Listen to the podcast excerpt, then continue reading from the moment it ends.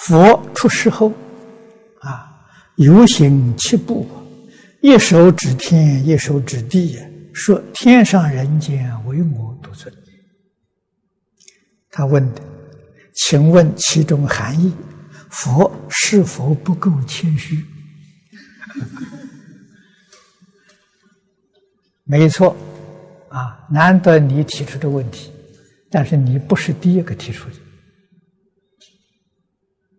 释迦牟尼佛在世就有人提出了，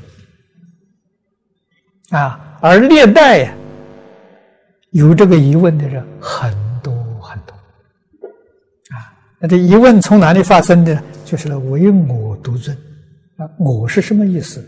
没有人知道，啊，这个我不是我们现在概念当中是我，这种执着是我，不是的。啊，这个我是常乐我净真我。啊，你什么时候？所以禅宗讲啊，父母未生前本来面目，哎，那个就是我。你要把那个我找到了，你就成佛了。啊，是这个意思。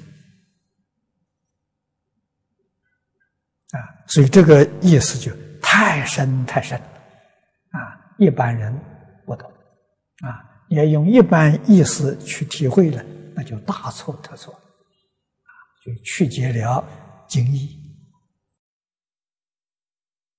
那么这个是经上的，这是是呃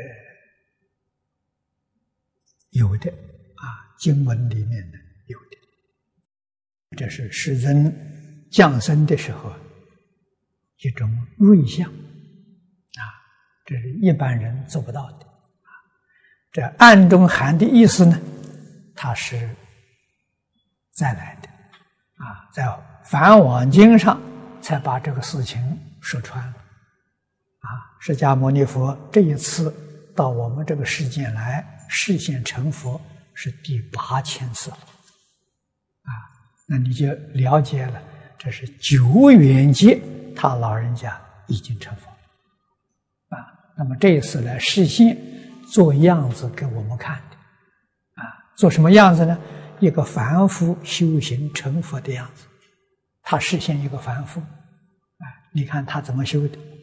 你依照他那个方法修，就能成佛。